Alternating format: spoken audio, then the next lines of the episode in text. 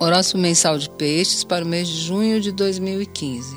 A vida cotidiana exige criatividade. Sem isso, como tornar cada dia mais leve e interessante? Pois arregace as mangas e aplique a ótima vibração do Sol em Gêmeos nessa direção. No âmbito privado, essa simples medida terá o poder de transformar para melhor seu cotidiano. Até as relações com parentes difíceis podem melhorar.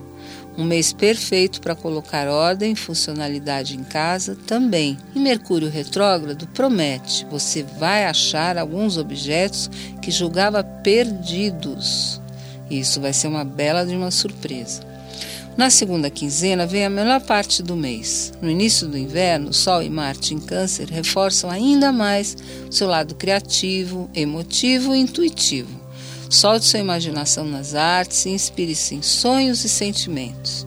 Além de canalizar para atividades que trazem alegria, também estará animando a vida de todos os mais próximos.